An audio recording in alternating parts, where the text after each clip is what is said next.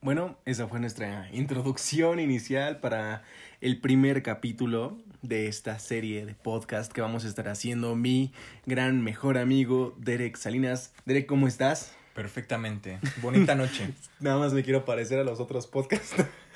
es nuestro primer podcast y yo la verdad sí escucho muchos. ¿Tú escuchas podcast, amigo? Alguno que otro, pero no los escucho como audio, los escucho como video. Como video. En YouTube. ah, ok, ok, sí. Este, tipo, tipo de Midnight Gospel. Eso es otra Eso es cosa. otra cosa, es otra cosa. Sí, luego hablaremos de Midnight Gospel. Ahorita, pues, yo me presento también. Soy Isaac Loida. Isaac con doble C, Loida con Y. Así también podrían buscarme en Instagram. ¿Y cómo te podemos buscar, amigo? Tanto en Facebook como en Instagram. En Twitter no lo recomiendo. Derek Márquez. Márquez S. Ajá. Márquez con Z. So, vamos a hacer figuras públicas, amigo. Facebook ya no se, ya no se busca. A menos de que tengas página, papo. No sé quién use Twitter hoy en día. Si alguno usa Twitter, dígame cómo se usa. Ah, pues Trump No usa. Twitter. Y ah, ah, es- Trump es algo de lo que vamos a estar visitando en muchas ocasiones. Nolan usa Twitter. Todos los las personas de las que vamos a estar hablando usan Twitter eh, como texto. Bueno, ya como si queremos ver fotos reflexivas, pues ya estaremos hablando de Instagram. Algo muy importante es que en Facebook todos luchan por demostrar quién tiene la peor vida. En Instagram todos dicen quién tiene la mejor. Y en Twitter todos luchan por arruinarle la vida a otra persona. Por eso los de mi escuela casi no usan Facebook. Muy cierto, ¿eh? Vaya reflexión, no sé de dónde la habrá sacado. Siempre vamos a dar referencias, ¿ok? Intentemos siempre dar referencias. Eh, podrán casi siempre distinguir nuestras voces. La mía es la más aguda, la más relajada y la de él es la más gruesa. Y, y tosca, ¿no? Podría decirse. Sí, sí, este, y cuando él, él diga, mira, güey, y empieza una frase eh, así, con esa, con, con, con esta oración, Tal cual, textual. es, es que la, la cosa se va a poner chingona, ¿eh? Que te va a empezar a dar una reflexión así, este, muy, muy larga. Y te agarras de la silla. Se agarran de la silla, ¿vale? Para Es- todos mis compañeros del TEC, les mando un fuerte beso. Ah, sí, porque yo quiero dar la introducción, ¿eh? Para las personas. Yo, yo te voy a introducir a ti y tú a mí, ¿va? ¿Va? ¿Va? Ok. Este, este muchacho es, tiene, es el becado de 100% en el TEC de Monterrey. Esperemos que no lo maten como en el documental de Hasta los Dientes. Eh, ¿Ya lo viste? Ay, qué triste. Ey, ey, ey, todas las respuestas en audio. Queremos que todos estén en la plática. Eh, no importa si de repente hay doble, doble voz al mismo tiempo. Tú, tú di, tú di sí, no, tú di sí, no, así continuamente. Bueno, yo le recomendé este documental a mi, a mi gran amigo. Es un documental en el que matan a dos chicos, pero pues no hay ninguna repercusión mayor aparte de las familias afectadas. Em, y ya, hasta ahí, hasta ahí voy a, voy a hablar. Este, este documental lo pueden ver en Netflix hasta los dientes. Es muy bueno. Es de los mejores documentales mexicanos que se pueden encontrar en una plataforma vía streaming. Y, y es, un, es un cerebrísimo. eh, Para las personas que entraron a este podcast por mí, o sea, porque pues van a ser las primeras personas en, escucharlo, las personas que son más cercanas a nosotros. Eh, mi mejor amigo es un chavo que conocí el primer día de clases en, en la preparatoria, eh, un chavo que yo veía súper mamoncísimo. Y, y resultó ser mi mejor amigo ya a la larga jugando a básquetbol. Eh, entonces, bueno, luego me doy cuenta de que, bueno, luego me entero de que, pues, la, la forma en la que se entra a la preparatoria es el Comipems. El chavo obtuvo de 128 aciertos, 124, si no me equivoco, ¿no? Efectivamente. Guardo esa cifra desde hace cuatro años. Ni tu número de teléfono. Ni mi número de teléfono lo tengo tan grabado como los 124 de 128 de mi gran amigo el Derek Salinas. Ahora tú, amigo, ¿cómo me podrías eh, describir así las menores, en la menor cantidad de palabras posibles? Imaginen que entren a un cuarto, una habitación, de 60 personas. Al tipo al que le quieres partir la madre en el instante que lo ves, soy yo. Y el tipo alto, Ya se puso de ojos verdes, guapito, con chinos, que dices, diablos, ¿qué va a ser su primera palabra? Y te responde, una marramamada, es él. Ya te pusiste muy el estilo de Lars Trier. ¿Cómo me conociste? ¿Cómo dirías que me conociste? Supongamos que en tu primer día de preparatoria llevas con tus papeles de inscripción. y ves tremendo poste casi casi peinándose con los marcos de las puertas. Dices, este tipo, oye, te acabas de graduar, ¿qué haces aquí? O sea, viniste por tu certificado. Y ya que te ponen en la fila para entregar papeles, no, acaba de entrar. Diablos. Lo encuentras en tu salón y dices, diablos, este, él es el tipo más llamativo de aquí, él tiene que ser mi amigo. O sea, Ah, o sea, me, me tuvo de amigo de conveniencia. Imagínate que ahorita no esté grabando. no, no, no. Sigamos. Él Ay. es el tipo de persona que se pone sus mayones blancos y se pone a cantar We Will Rock You en la ceremonia de la prepa cuando todos los grupitos se ponen a bailar reggaetón. Sí, en un mundo en el que ya todo el mundo es. En, en, un- en una escuela donde ya todos bailaban puro reggaetón y lo más genérico, pues. Sí, me tocó, me tocó vivir esa experiencia bochornosa de cantar We Will Rock You en solitario frente a todos en la escuela, pero me apoyaron, me apoyaron. Aunque ya empezó, cuando ya empezó el solo de guitarra al final de la canción, ya me dijeron, ya, quítate de ahí, ya me sentí mal, pero, pero toda la experiencia en sí es muy recordable. Y es por lo que muchas personas en, en nuestra prepa me recordaban, hey, tú eres el de We Will Rock You, ¿no? Simón, güey. Específicamente los de tercero. Porque Los de- ya los de nuestra generación ya te conocen por ti, no por las cosas que Ujú. hiciste. También como una semana estuve siendo Jesucristo. Ah, tú eres Jesucristo, ¿verdad? El robot del futuro. El robot del futuro. sí, esa es una canción muy, muy, mero, muy memorable. Este, ¿de qué vamos a hablar hoy, amigo? Ok. Para empezar nuestro primer capítulo de esta serie de cuentos de cuarentonta, Ajá. vamos a hablar de un tema muy socorrido por las personas en cuanto a los puristas contra las personas que siempre quieren disfrutar del cine se refiere. El mainstream.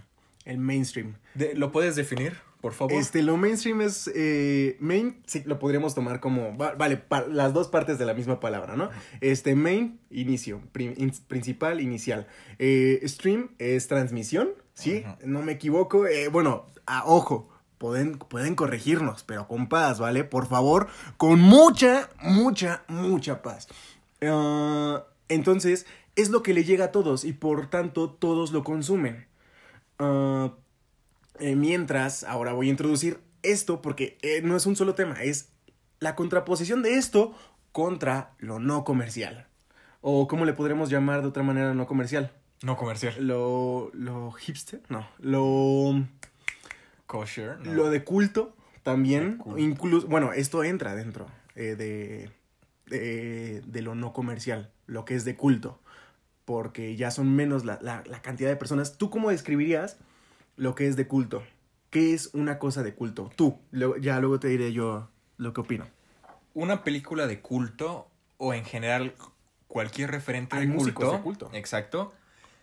Son aquellos que se vuelven parte de la vida de las personas y marcan un antes y un después, un referente histórico inclusive. Ok, ok. Forman un nuevo paradigma, es algo nuevo, es algo que a todo el mundo les gustó o algo de lo que partieron muchos para hacer su trabajo, algo que se queda en el imaginario colectivo, muy profundo en su memoria y es crucial. En las décadas recientes pasó algo muy extraño. Porque antes el entretenimiento de culto, podemos tomar el- la música, por ejemplo, Sí. Fue rechazada en el instante y para volverse de culto pasó mucho tiempo. Pero con todo el avance y la velocidad que tenemos en nuestra sociedad, han habido películas de culto que se han hecho de culto en un par de años. Sí. Tal es el caso de Interestelar. Interestelar. Interestelar. Mira, ahora yo te digo qué es lo que yo conozco como de culto. Porque eh, aquí ya empieza el debate. Lo que tú me estás describiendo son los clásicos.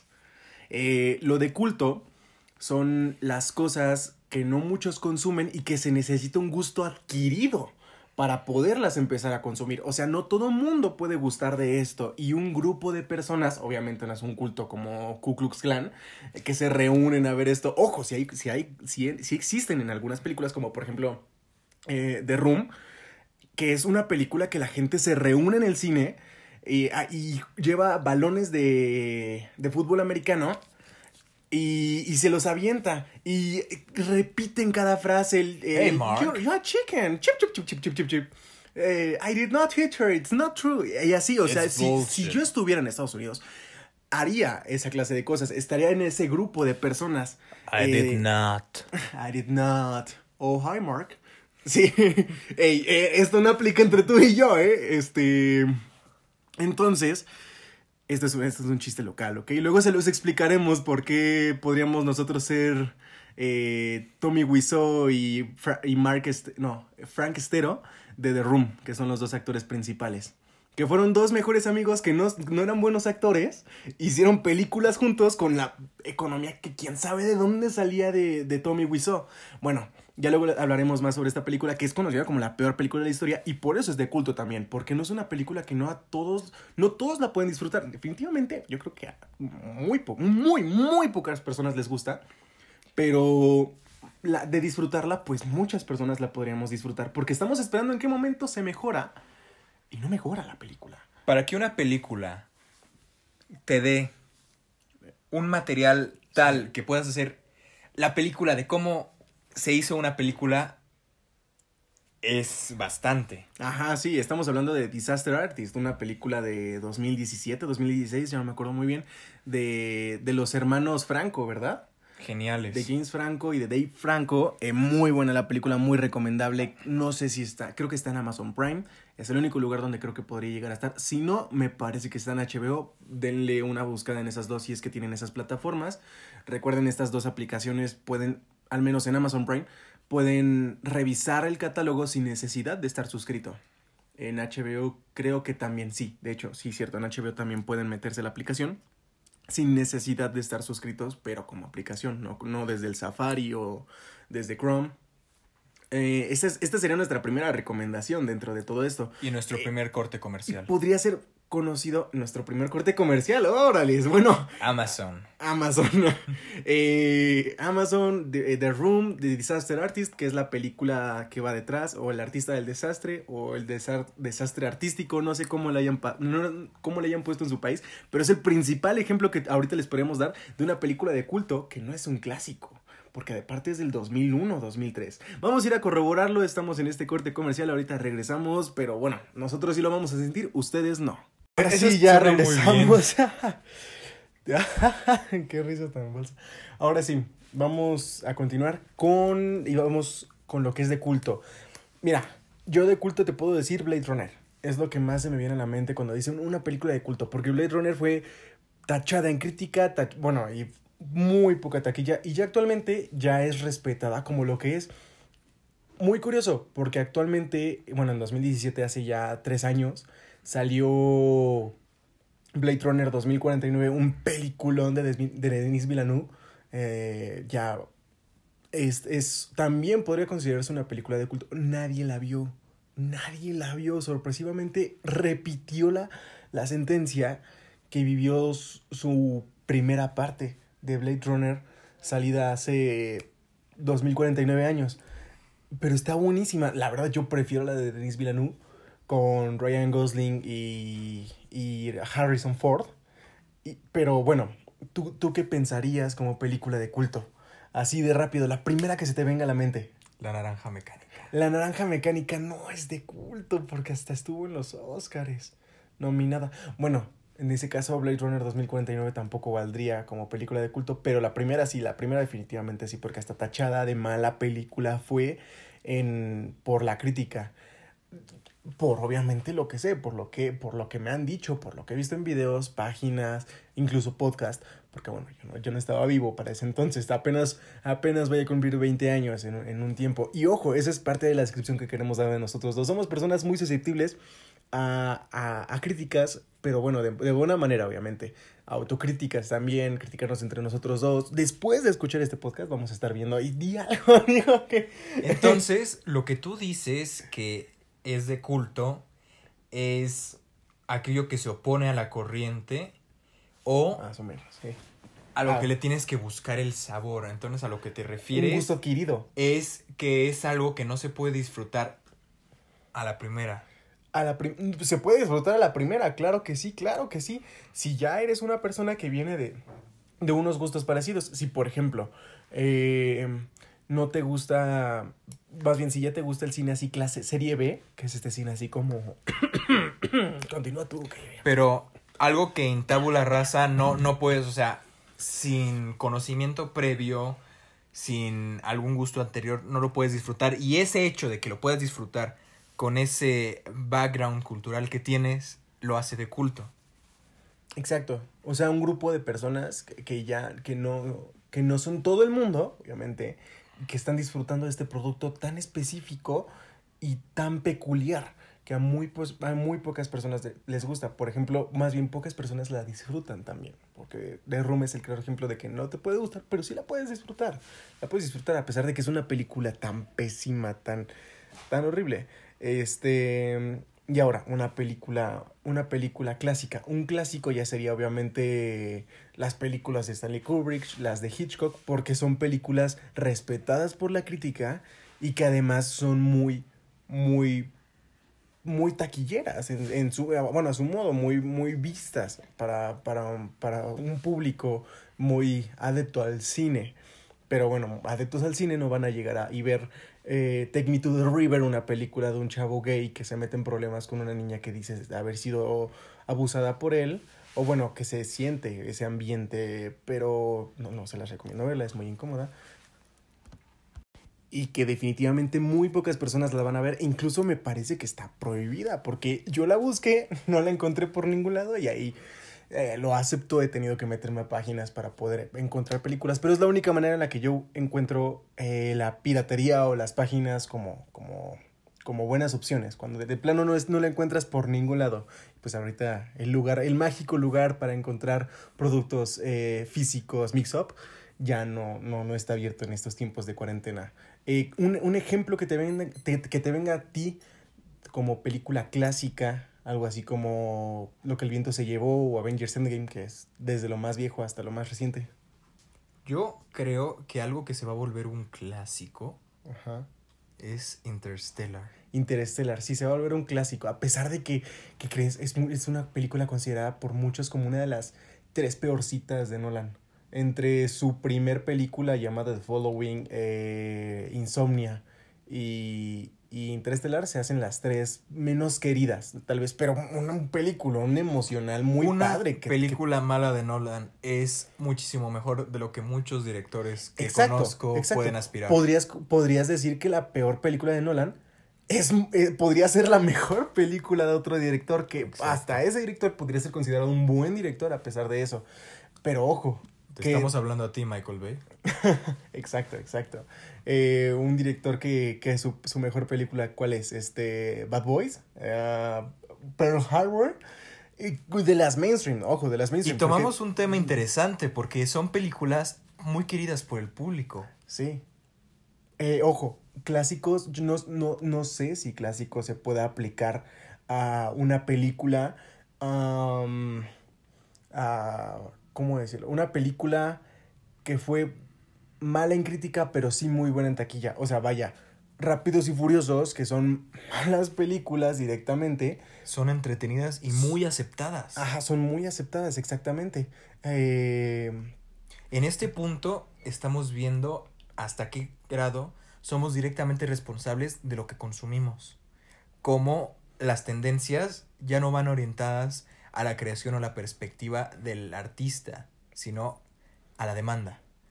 Quiero ver películas de Rápido y Furioso, voy a tener más películas de Rápido y Furioso. ¿Hasta cuándo? Hasta que las deje de ver. Hasta que, exacto, hasta que las masas la dejen de ver.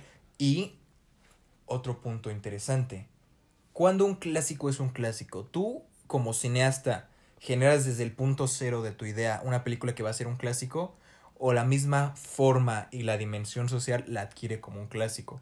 Porque Bad Boys no creo que la hayan sacado como esta película va a ser un referente de cine policial y va a ser uno de los escalones más firmes de la carrera de Will Smith, pero lo fue.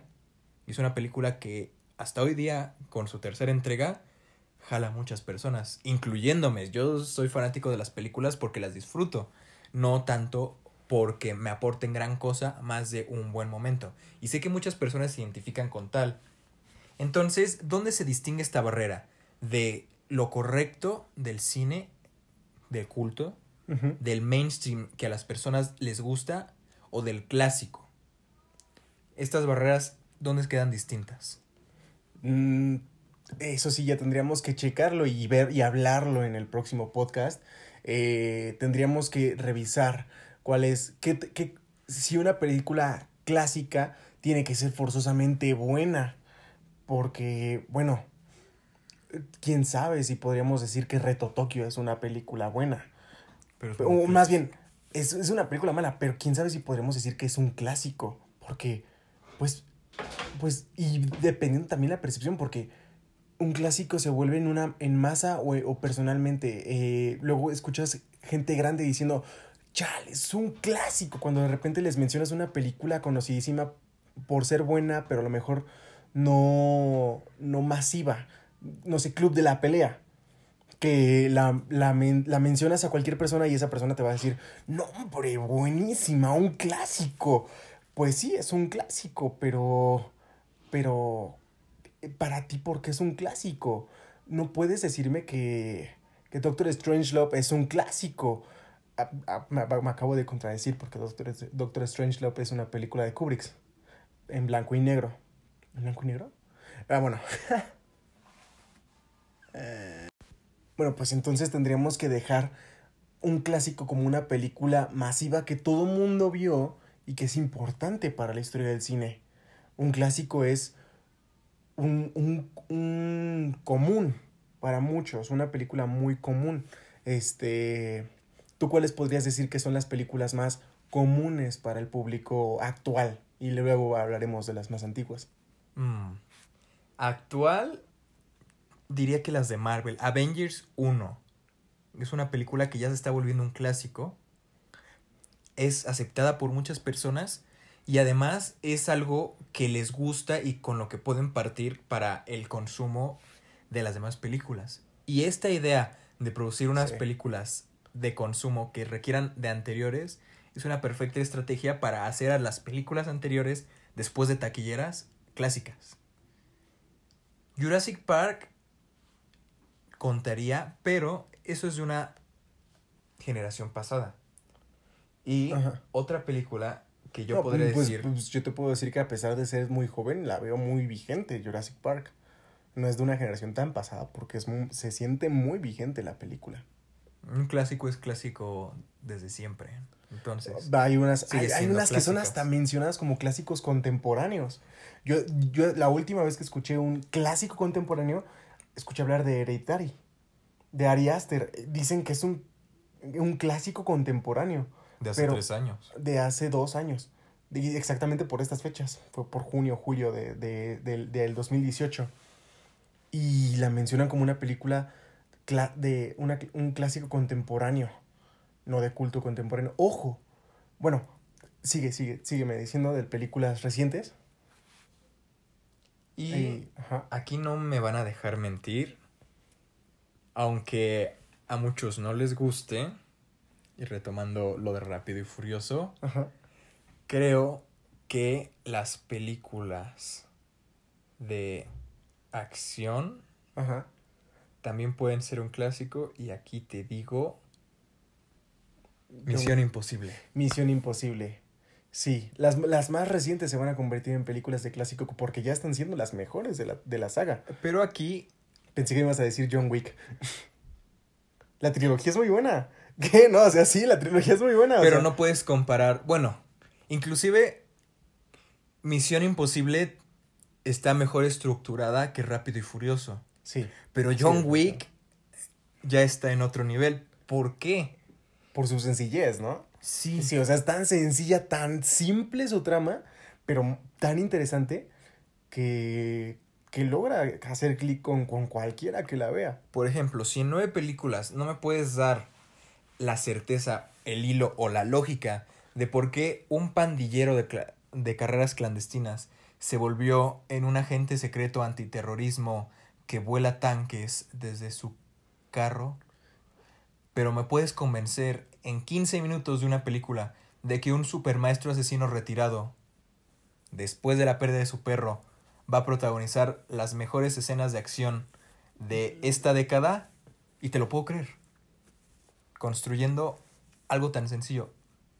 Es más, ya Eh, no me lo ¿cómo- digas. cómo- espera, como que, la- como que las mejores escenas de acción de la última década. Me vas a decir que, bueno, de acción, de acción cuerpo a cuerpo simple, ¿no? Porque pues ya la mejor escena de acción actual reciente de lo, del último, del, de la última década, pues yo digo, yo pienso en la batalla de los bastardos. Bueno, sí, acción, pelea. sí. Brienne contra Sandor. Yo- Las- es, es lo que yo pienso. De, bueno, est- estamos hablando de Juego de Tronos. Las que ya- series ya entran en cine.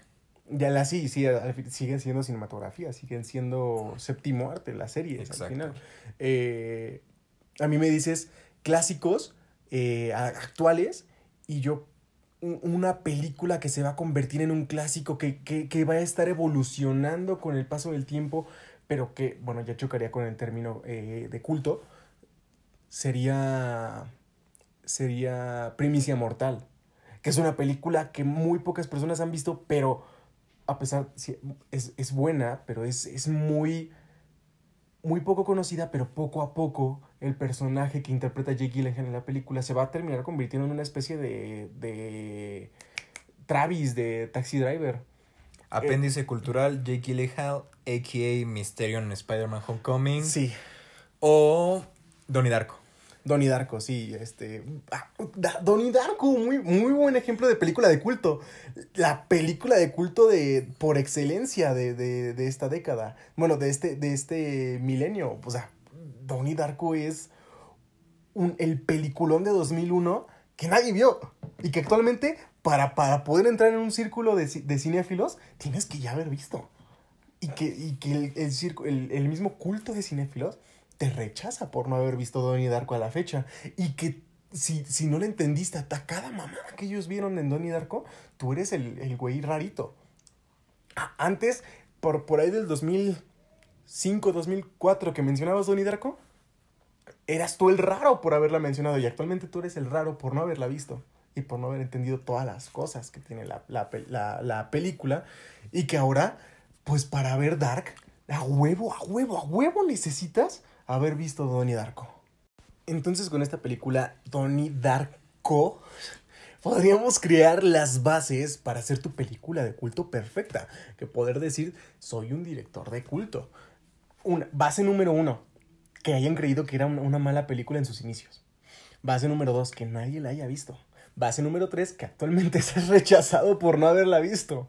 Bueno, que actualmente eh, más personas que antes la estén viendo y puedas encontrarte foros, eh, videos analizando dicha película, hablando sobre dicha película, este, y que se le hagan mm, honores a esta película. 28 días. 28 días, 6 horas. 6 horas, 42 minutos. 42 minutos Y 12 segundos. y 12 segundos. Eh, hablaban en, en la película de Donnie Darko. Esa es, Es la lo que es- fecha para el día del fin del mundo. ¿Según Donnie Darko o Dark? Frank. Donnie Según Darko. Frank, según Frank, el conejo. Vale. Eso es este, culto. es-. Eh, hay muchas personas que tienen playeras con, este, con estos números, tatuajes en los brazos. El con tatuaje en el brazo con los números. Sí, es, es, es muy común, ¿no? Sí, es casi tan común como el Say My Name de Walter White en las playeras de todo guardo, gordo pelón. I am the danger. I am the danger, Skyler. Sí, este. O sea, eh, corrijo. I'm not in danger, Skyler. I am the danger. Con las gesticulaciones de Brian Cranston. Entonces, con, con las bases de todo de Arco podemos crear una- un tipo de película de culto. Ya, bueno, las películas que, que se quedan malas para toda la vida también pueden ser consideradas como películas de culto. Ahí está el culto a, a, qué, a qué saga de tiburones. ¿Te acuerdas? Sharknado. Sharknado, así es. ¿Qué, ¿Qué me dices tú de las películas de Sharknado? ¿Has visto alguna? Son geniales porque se esfuerzan en ser malas. Se esfuerzan en ser malas, pero eso ya le quita un poco la magia, ¿no? La primera película es como... Puedes perdonar la dos también. Es que es el, el problema es que cuando ya se esfuerzan por ser malas ya es una cosa, pero cuando intentan parecerse a otras películas y le sale mal y tantas cosas le salen mal que ya sientes eso, que tú puedes imaginarte el set, como todos estaban creyendo que eso, eso se vería bien cool, eh, termina cayendo mal en la película y hasta te terminan picando los ojos de, de que ya quieres que se termine la pinche película, pero, pero ahí estás. Ahí estás. Y esas personas que están disfrutando que se les piquen los ojos por ver esa película, esa- esas películas, ¿cuántas llevan? Seis, siete. ¿Seis? ¿Siete? Sí, hay una ya con sables de luz o... En el espacio. En el espacio, sí. láser en el espacio. Sí, me acuerdo la burla que hasta habían hecho en este, en este, en este otro tipo de... Machete, Machete Kills. Ah. Machete, Machete Mata otra vez. Que es la tercera parte que creo que no ha salido. Pero Eh, qué chinga, what. ¿De dónde es eso? Machete. ¿De Machete? Efectivamente.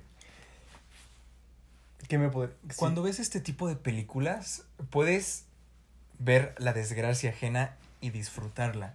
Cuando tienes un cúmulo de experiencias sin sentido, raras, no creo lo que estoy viendo, lo disfrutas porque sientes que tú lo podrías haber hecho mejor.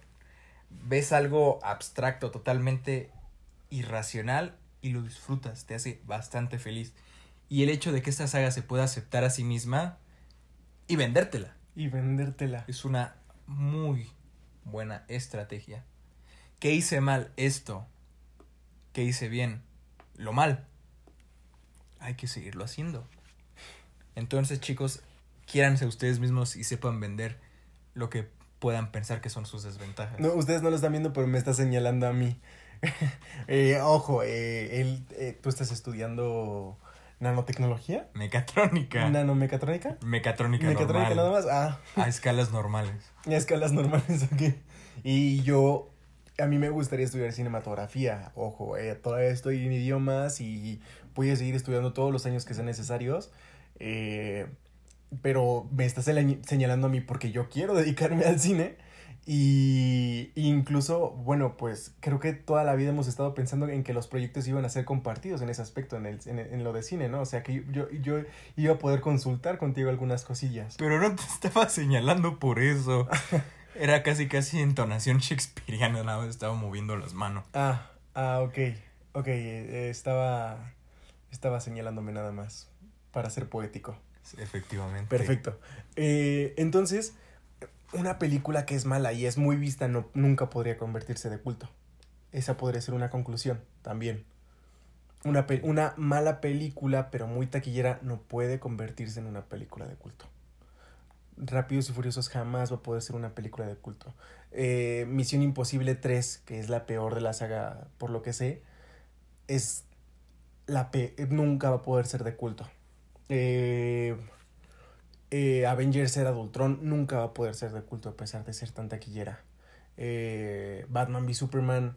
Batman v Superman probable, probablemente, probablemente podría convertirse de culto porque hay muchas personas que la disfrutan. Eh, muchas personas que la disfrutan, pero, pero sabiendo que es mala. O sea, muchas personas la disfrutan sabiendo que es mala y burlándose de todo lo que pasa. Y, y es algo que pasa mucho con Zack Snyder. Muchas personas disfrutan de sus, sus películas burlándose de ellas. Pero no puedes negar que hay cosas muy interesantes, tanto en Batman v Superman como en el trabajo de Snyder. En que, a ver, dime. Tú mismo no puedes dejar de ver Watchmen. Yo no puedo dejar de ver Watchmen y el, y el cabe- no, ¿Cómo se llama esta película que? Man of Steel. Man of Steel, sí. Es una película diferente en ese sentido. Muy revalorable para segundas o terceras veces que la ves. Muy, muy re- revi- re- revisable para apreciar tanto sus errores como sus virtudes. Que se ve una visión ahí, o sea, es una película con visión. Es una película que intentó ser algo, tal vez no latinó tanto, pero intentó ser algo y algunos podemos captarlo, ¿no? No por ser inteligentes, sino porque a- que queremos hacer algo parecido. Entonces, la película nos toca. O, o- o conectamos sencillamente con el Clark pequeño, porque creo que con la película es más fácil conectar con el Clark pequeño que con el Clark adulto. es uno de los grandes éxitos de esa película. El simple hecho introductorio de las dificultades que tenía el niño Superman y cómo su mamá lo pudo ayudar a poder encaminarse y controlar sus poderes fue un muy buen acierto. Y explorar todo este pasado de Clark Kent renegado, sabiendo que puede usar sus poderes, pero no usándolos, es de las mejores cosas que tiene esta película. Me pueden, me pueden llegar a rechazar por lo que estoy a punto de decir, pero yo, yo, yo lloré en el cine con la frase de El mundo es muy grande, mamá. Hazlo pequeño. Cuando Clark está encerrado en un, en un, en el salón, en el cuarto de limpieza y todos los niños están intentando con una maestra lograr que salga y, y Clark eh, quema la chapa para que la maestra no pueda agarrarla. Entonces, eh, la mamá eh, Marta. Marta. Marta Kent llega a salvar la situación con sus frases poéticas, que ya luego ya creces y ya a lo mejor ya no te toca tanto, o ya no me tocó tanto a mí esa frase, pero, pero en su momento sí fue. Y, va, y Men of Steel es una película que podría llegarse a convertir de culto por justamente ser mala. O sea, tener muchas cosas muy malas la película, pero muy, vi muy vista por la, esas personas que tienen un gusto adquirido. Aunque muy taquillera, muy, muy taquillera, no fue. No, pues, todavía es en su año, me parece 2013, fue superada por, por otra película de un hombre cuyo título tiene metal involucrado. Iron Man 3 que es una película mala, mala, mala, y también la gente la ve burlándose de, de ella. Es una película que se burla de, de, fans. Más que nada, o sea, tal vez mala en construcción no es, pero mala como insulto a fanáticos sí lo es. Pero no sé quién pueda ser fanático actualmente de cómics de Iron Man.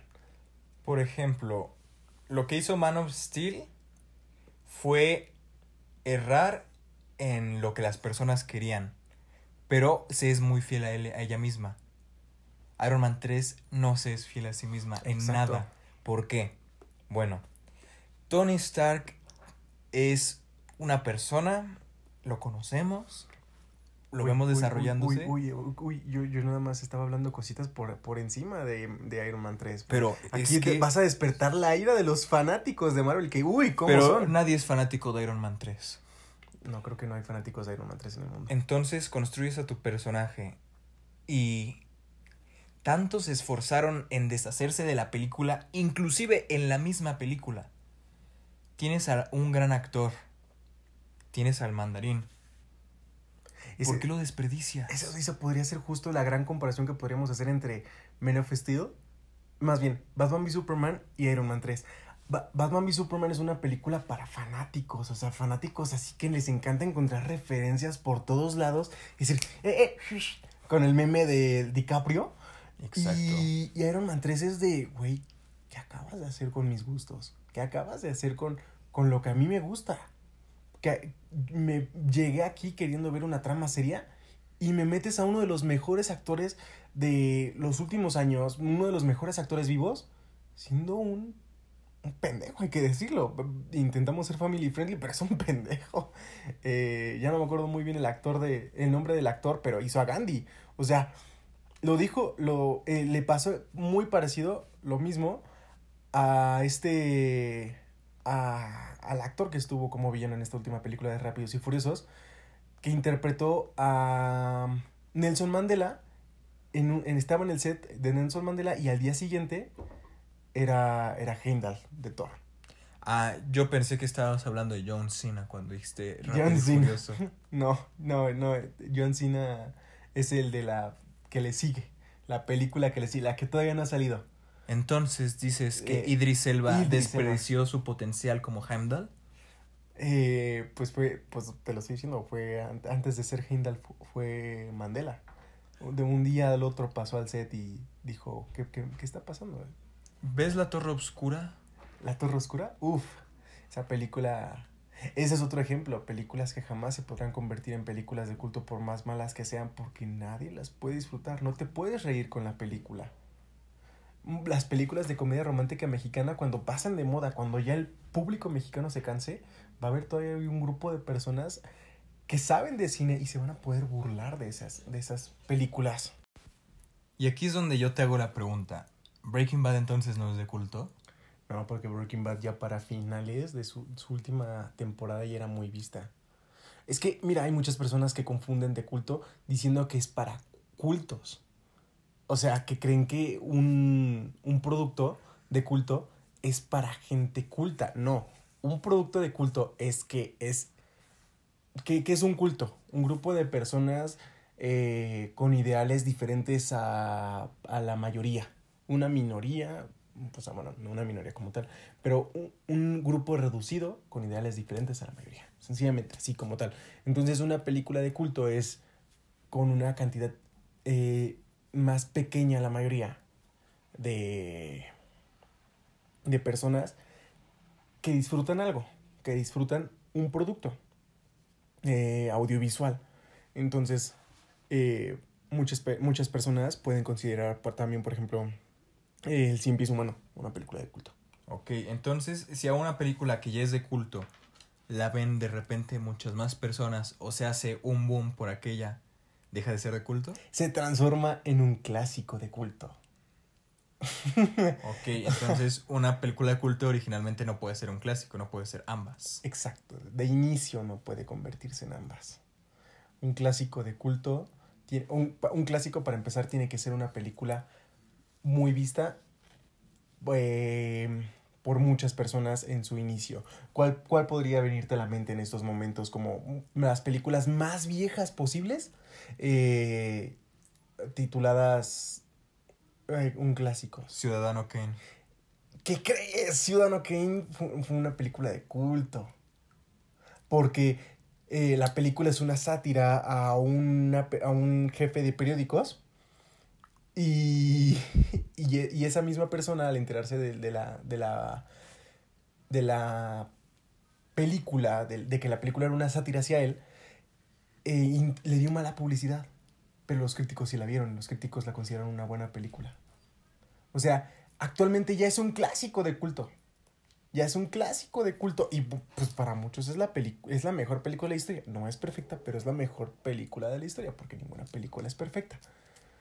Mm, bueno, bueno, El Padrino, El Padrino 2, ya te diré.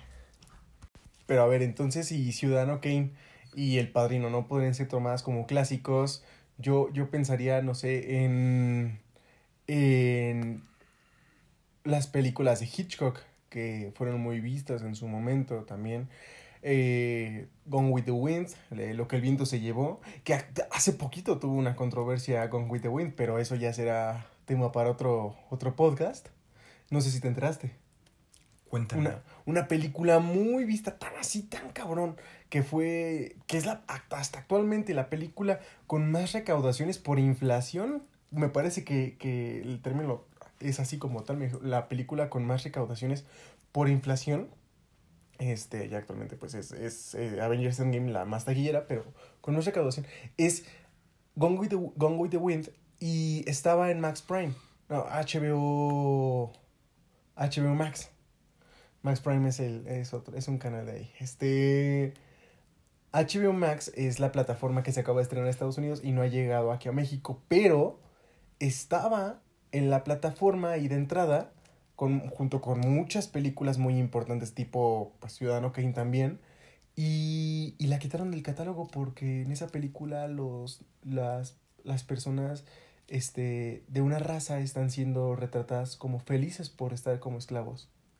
Y, y la quitaron, pero están diciendo que próximamente la, la van a colocar con una persona de, de esta raza, justamente, de, de esta eh, minoría, eh, hablando sobre que no se puede, no se puede considerar la, la película como un retrato de la actualidad.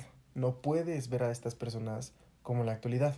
Ojo, no, no sé cómo hablar, no, no, no sé cómo, trata, cómo hablar correctamente. Ajá, yo no sé hablar sobre el tema, por lo tanto, prefiero no hablar sobre ello, prefiero eh, recibir los consejos adecuados y hablar con la, la gente adecuada para, para esto. Pero es una película muy importante para la historia del cine y la censuraron. Y adiós. Este. Entonces, bueno, esto ya es dependiendo del, de los cambios y las épocas. Pero Django sin cadenas, por ejemplo, uh -huh. o... No retrata a los negros como felices más que a Samuel L. Jackson. ¿Ibas a hablar sobre Samuel L. Jackson? Iba a decir que una copia fiel de lo que es no puede ser censurada por lo que es. Y el material mismo no tiene que ser criticado Pero también, ¿qué es lo por que el adaptas? contexto actual. ¿Qué es lo que quieres, a- qué es lo que vas a adaptar? Eh, por algo es una adaptación. Porque la tienes que, que, que mejorar al formato al que estás llegando y también las fechas para hacer no más llamativa, pero sí mejor. Dejémoslo en mejor. Eh, ya estaremos hablando de después de los remakes y, y reboots y todo esto. Y adaptaciones, precuelas, secuelas, spin-offs. Eh, pero ne- necesito eh, menciones de películas que todavía actualmente, ya, ya actualmente sean consideradas como clásicos, clásicos importantísimos para la historia del cine y que todo cinéfilo tiene que ver este obligatoriamente, pero así las más, más, más obligadas, las, las más clásicas, las más mainstream, incluso para la, la, la gente eh, que no consume el cine como una escuela. Psicosis, Vértigo, Vértigo, vértigo más que psicosis. Taxi. Driver, Taxi Driver, ahí está, sí. antes. Ah, sí, sí, ¿qué otras? Yo te podría decir películas que ven, no, ge- que gente no cinéfila ve, pero que... que ambos pueden disfrutar, que Disfrutar. es un punto clave común entre La ambos. filmografía de Spielberg. La filmografía, casi la filmografía completa de Spielberg es cine clásico y cine mainstream. Eh, la primera película considerada como cine comercial, un blockbuster más bien, que ya es como lo más conocido como película mainstream. El, el título más mencionado para hablar de una película mainstream, un blockbuster. No estamos hablando de la tienda, es blockbuster, pues es la, la palabra que se le da a las películas mainstream, más taquilleras. Eh, Jaws, tiburón. Ah, y ojo, también quiero mencionar de una vez, ya que estamos ah, compitiendo estas dos cosas, comparando estas dos cosas, la primera película considerada como película de culto, ¿cuál crees que sea? mm, ¿Cuál, cuál crees que, que sea la primera película tomada como película de culto? Que muy pocas personas vieron. Por lo que mencionaste de Spielberg, solo puedo pensar en E E.T. No, no, no, Pero no, no, no, no, no, no, no, no es no, no, no, no, no, película de, de, de culto, o sea, no, no de Spielberg, sino la primera película, porque E.T. fue taquillera. Yo habla, bueno, yo sé, se supone que la, la película, la primera película de culto fue Nosferatu. Una película muda eh, del expresionismo alemán, 1929, 22, po- de de veintitantos, en los, en los 20 Y es un- una película que se puede disfrutar todavía actualmente. Es alemana, sí. Es, es preguerra también. Bueno, entreguerra, más bien. Y, y habla mucho sobre temas incluso que tienen que ver dentro de la guerra.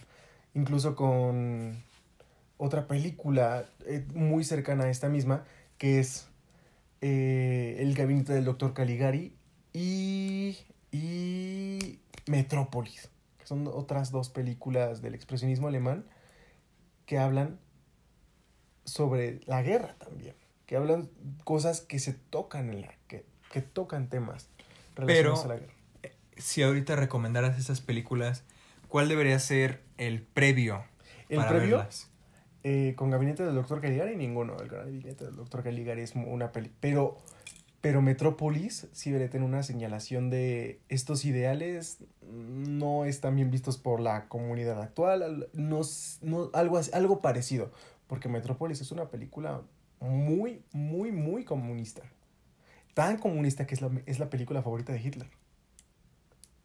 Sí, es la película favorita de Hitler. eh, ah, pero es es, es, es muy buena de todos modos y muy disfrutable incluso. Eh, bueno, si ibas eh, eh, tocando un poquito, poco a poco, las películas más viejas, ya poco a poco vas a llegar a un punto en el que Metrópolis se te hace entretenida. Pero si ya eres una persona... eh, aquí Y quiero aquí tocar es- este tema. Si consumes demasiado cine comercial, cuando quieres ver algo de culto, no la puedes ver. No, no puedes ver una película de culto. No puedes ver una película no comercial después de haber visto un chorro de películas comerciales. Y hablamos de películas comerciales de nuevo para, para notar, porque eh, esto es para un público muy general, o sea, un público muy eh, mainstream justamente. Eh, una película comercial no es una película que hable de comerciales, es una película muy vista, Dedicada a la venta. Una dedicada a película la venta. que su objetivo o lo que logra es la taquilla. Que invierte demasiado dinero en publicidad también. Eh, hay muchas películas que son muy comerciales a pesar de que, de que no gastaron mucho en publicidad, de que se basaron más en el boca en boca. Por ejemplo, Hereditary, que es una película que se basó mucho de boca en boca. Y es curioso porque ahora es mencionada por muchos como clásico contemporáneo. Ahí sí se equivocarían algunos o yo soy el que me equivoco en darle un término diferente a lo que es de culto contemporáneo, clásico contemporáneo, eh, clásico... eh, Entonces, ¿qué es lo que disfrutamos de una película de culto? Cuando vamos y rentamos o vamos al cine a ver la película del momento, a lo que aspiramos o lo que estamos comprando en este boleto es un rato divertido, un rato de relajación y no pensar en nada más entretenimiento, entretenimiento simple. ¿Qué es lo que compramos con el cine de culto entonces? con el cine de culto compramos una experiencia emocional o incluso nuevo conocimiento, no sé, o errores incluso que no quieres cometer. Eh, ya sea tú como cinéfilo o cineasta, que son dos términos muy diferentes. Tú como cinéfilo, cineasta, quieres ver una película que te enseñe qué es lo que no debes de hacer, pues ves The Room. Este, o Sharknado. Pero, ojo, yo les recomiendo que si quieren ser, se- eh, ver o crear cine más bien, pues que vean, vean películas buenas, en su mayoría películas buenas, y revisen nada más así unas cuantas reseñas, poquitas, que no te saturen, que no te spoilen, para, para ver más que nada películas buenas que malas. Las personas que consumen entonces este tipo de cine pueden presumir de ser jactanciosas y tener un gusto exquisito en el cine. Los hedonistas, ¿Te brinda superioridad acaso? Eh, te brinda un ego más grande, no superioridad, te brinda un ego más grande. Es, ¿Crees que es correcto este enfoque de juzgar a las personas Por porque que consumen? consumen un cine, por ejemplo, de poca calidad o para todo público muy sencillo, muy simple, que está destinado solamente a la venta? Este, muchas personas dicen tú, la misma frase que yo, yo he dicho muchas veces, es lo que consumes. Si consumes comedias románticas, vas a terminar pensando a la larga como piensan los personajes de Omar Chaparro, Marta Higueredad y los Derbez.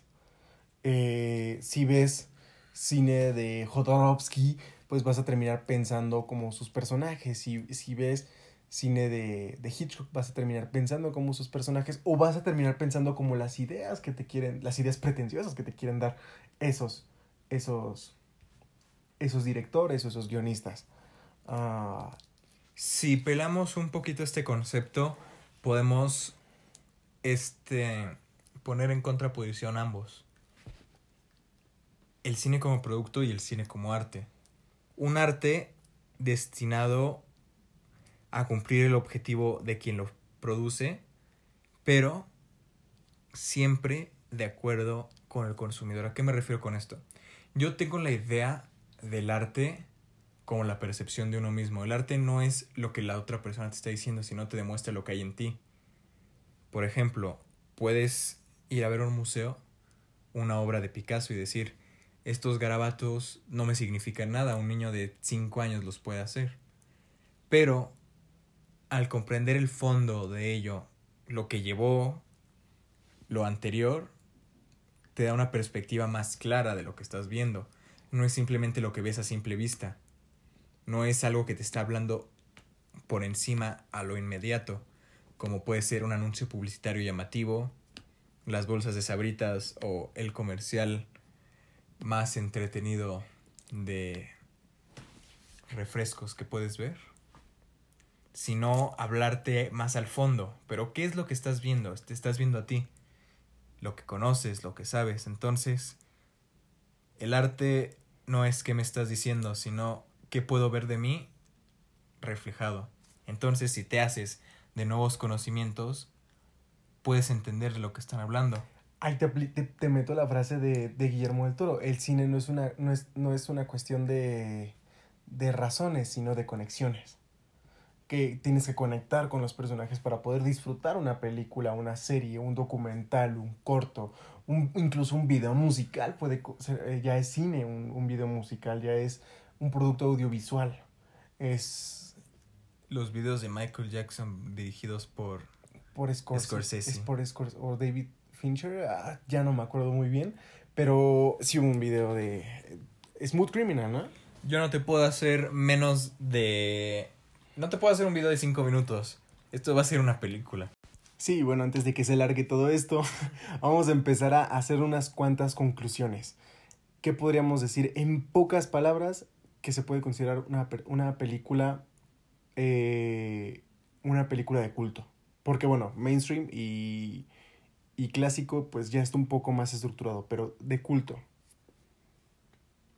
El gusto particular. una película de culto, específico, hablando de películas de culto el gusto particular de algo que no es muy conocido, para lo cual tienes que tener una experiencia y un gusto adquirido antes. En una película cuyo público tiene este perfil. Sí. Sí. Este. Una película que, que tiene pocas personas o menos. menos que, de las que tiene un gran, gran, una gran producción de Hollywood. Y, y las personas la aman, las personas la presumen, la, la dice el boca en boca. Eh, una película que no sea deslactosada, que tú necesites algo para digerirla. Un dato curioso, la leche deslactosada no es deslactosada como tal, no le quitan la lactosa, sino le agregan la enzima del cuerpo para digerirla cuando crecemos, muchas personas dejan de producir esa enzima porque solo la necesitas cuando eres niño. Hay muchas personas que las conservan, pero muchas otras que no. ¿Todas las marcas de leche hacen esto? Sí. Entonces tú necesitas tener esta enzima para poderla digerir. La película. Entonces tú tienes que tener el conocimiento para poder digerir esta película. No es algo que te den digerido ya. Vale, va. Conocimiento o, o el gusto. Exacto. Sí. Vale, y ya sea de boca en boca y todo esto. otra conclusión que podríamos dar, eh, bueno, que esta ya era una, una idea que ya podía, que fue aportada, pero se necesita decir. No vean nada más películas comerciales. De verdad, tengan el gusto o no por el cine en general, no vean nada más películas comerciales, mainstream o blockbusters. Y ojo, otro dato curioso, ya hay un término ocupado actualmente para los mega blockbusters que son incluso mucho más grandes y son en, los cuales entran las películas de superhéroes o películas de ciencia ficción eh, masivas. Vaya, este, un mega blockbuster actualmente es efectivamente las que entran al top de, de, de películas más de cada año. Ya son mega blockbusters las que, las que llegan a esto. Antes nada más llegaban a blockbuster que las veían muchas, muchas, muchas personas.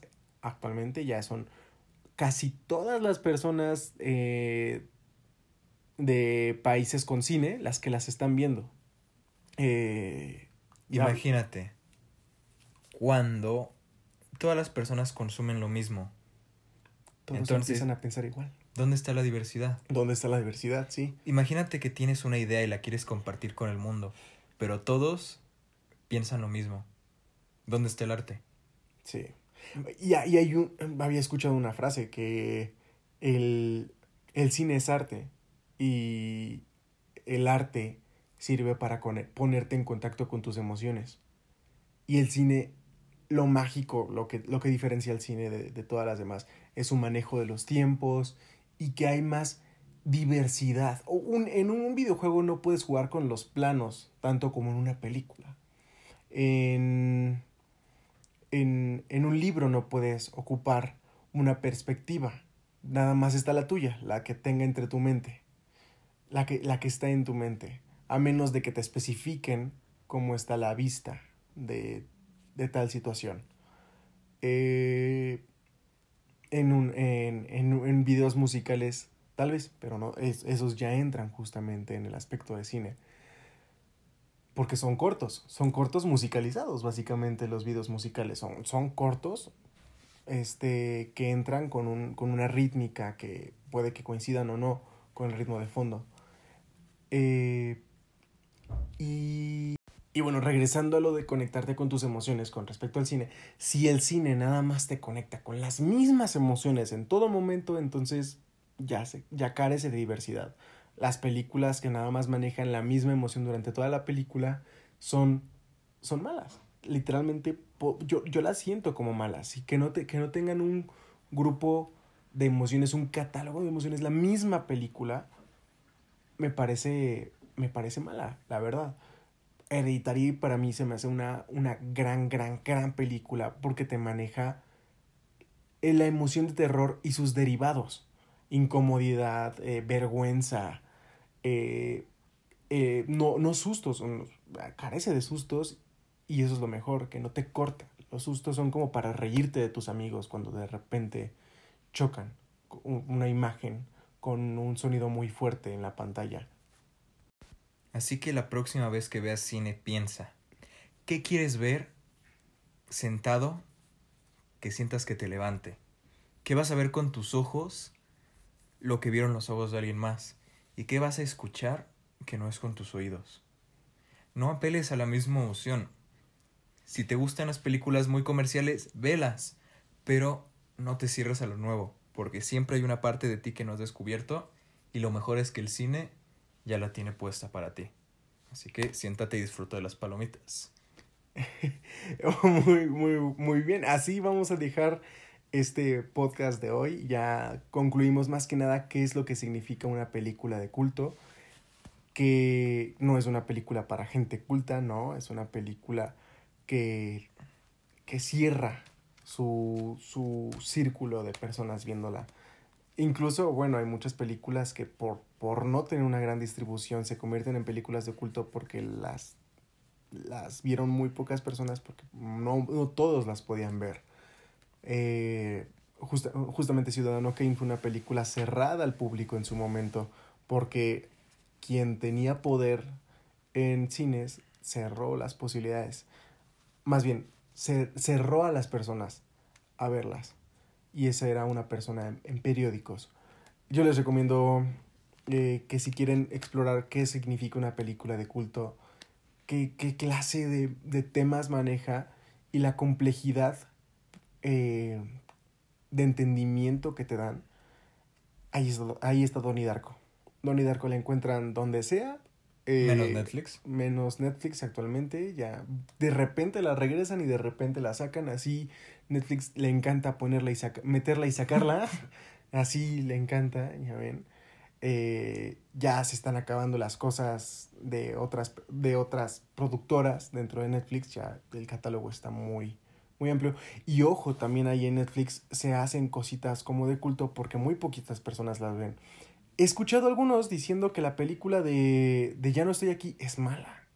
Pero es mala porque te has acostumbrado a ver puro cine comercial, amigo. Dices, te, te, te, crees con la capacidad de decir, eh, es, es lenta la película. Bueno, pues, pues no has visto películas de culto. La, la mayoría o una gran cantidad de películas son muy lentas. Son muy silenciosas incluso. Y, les, y hay muchas personas que consumen cine comercial y que están acostumbradas a que haya mucho, mucho, mucho ruido en todo momento. Y ya no está chido poder disfrutar películas así con otras personas porque a ti te está gustando la película o le enseñas esta película a tu compa y tu compa te dice, güey, es que está aburrida y saca el teléfono o, o bosteza. Lo dices cuando te dije que no me gustó Bojack Horseman, ¿verdad? Ah, Bojack Horseman no es nada lento, de hecho avanza muy rápida de su, hecho. su- su trama, eh, te da muchas cosas para disfrutarla, pero pues aquí el amigo se saturó creo que de Ricky Morty y Avatar, la leyenda de Ang. Y pues no puede disfrutar cosas tan... No voy a decir buenas, o sea... Humanas. Humanas, como Bojack Horseman. Eh, series de culto, las exi- ex- existen las series de culto. Ahorita no me vino alguna a la mente, una, una serie que pocas personas hayan visto, pero que es, definitivamente es muy buena. Hay una que no he escuchado a muchas personas hablar de esta serie, que es Historia de una criada. Está, estuvo en Globos de Oro, en- no más bien en Emmys, pero no es una, una serie tan mencionada, al menos aquí en, en México. Y es que es una película, es una serie muy centralizada aspectos de Estados Unidos. Pero Donnie Darko es la película que si quieren ver, deben de verla. Hablando ya, de, regresando a las películas. Eh, The Room, que está en YouTube, me parece, o al menos ahí, ahí fue donde yo la vi. Eh, Blade Runner, que esta, esta creo que la van a quitar. Creo que en cuanto, el día en el que estamos, estamos subiendo esto, ya la quitaron. 29 o 30 por ahí.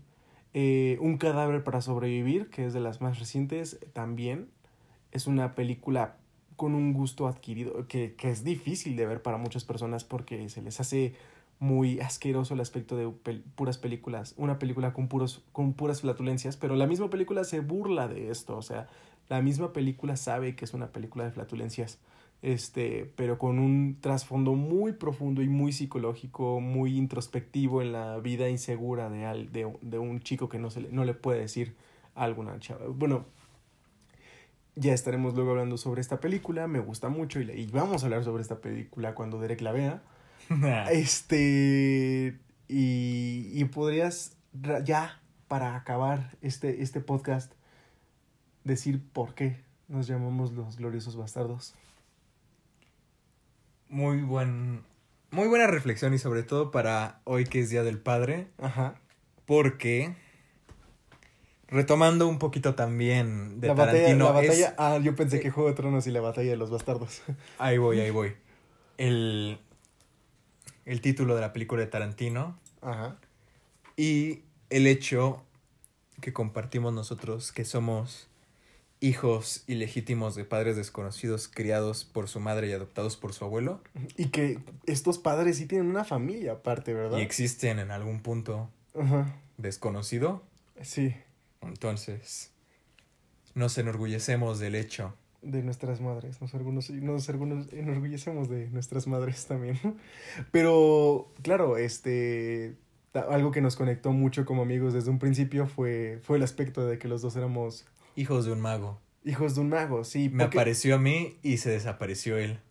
Sí, Nada por aquí y nada por allá. nada por aquí, nada por allá. Cuando yo nací, él desapareció, claro que sí. Cuando nosotros nacimos, nuestros papás desaparecieron. ¿Quién sabe? No lo, no lo sabremos. ¿Quién- Y a, y a lo mejor somos hi- hijos del mismo padre. Sí, eso sí, no. No, no, no. Es, hay mucha diferencia de alturas. Eh, de color y todo esto. El tamaño de la sonrisa y de los dientes. Esto ya lo estaremos hablando también. Este es apenas el primer video ya. Yo creo que el próximo video será de... ¿De qué será? El próximo podcast más bien, no video. ¿La secuela? Las secuelas, las nuestras secuelas favoritas del cine. Eh, muchas gracias por escuchar. Nos estaremos viendo, nos estaremos escuchando, encontrando. Sabrán Eh, de nosotros pronto. Compártanlo, si no vamos a terminar siendo también una serie de culto nosotros. Sí, vamos a terminar siendo de culto. Y claro, o sea, tenemos, tuvimos muchos errores. Claro, eh, estoy seguro de que Hitler no era, no era Comunista. no era comunista. Eh, los videos de Michael Jackson no fueron de Scorsese. Este, o no, al menos no todos. Eh, y, y tenemos errores y eh, nos pueden corregir perfectamente en nuestras redes sociales. Derek, ¿cómo estás en, en, en Instagram? Yo estoy como Isaac Loida, I-S-A-C-C punto L-O-Y-D-A. Isaac Loida. Eh, Súper fácil de encontrarme, Derek. Yo estoy como Derek Márquez S, todo junto. Y Me pueden encontrar Instagram más también. fácil de escribir. Derek Márquez, pues es, sencillo. Está bien, ajá. Y me pueden encontrar en Facebook como Derek Salinas. De hecho, si me buscan en Google aparezco. Va, va, perfecto. El chico 124 aciertos y... Y el Robanovias. Y... Eso. Hasta luego, los queremos demasiado. Esperamos saber de ustedes también. es nuestra primera vez, ¿ok? Es, es nuestra primera vez y les prometemos ir mejorando. Incluso creo que el audio hoy estuvo bien, aunque muchas cositas de fondo, mejoraremos también el estudio. Y eso no es solamente una propuesta, no es solamente un proyecto a futuro. La próxima semana ya todo estará de lujo y mejor. Ay. Adiós. Adiós. Ojana.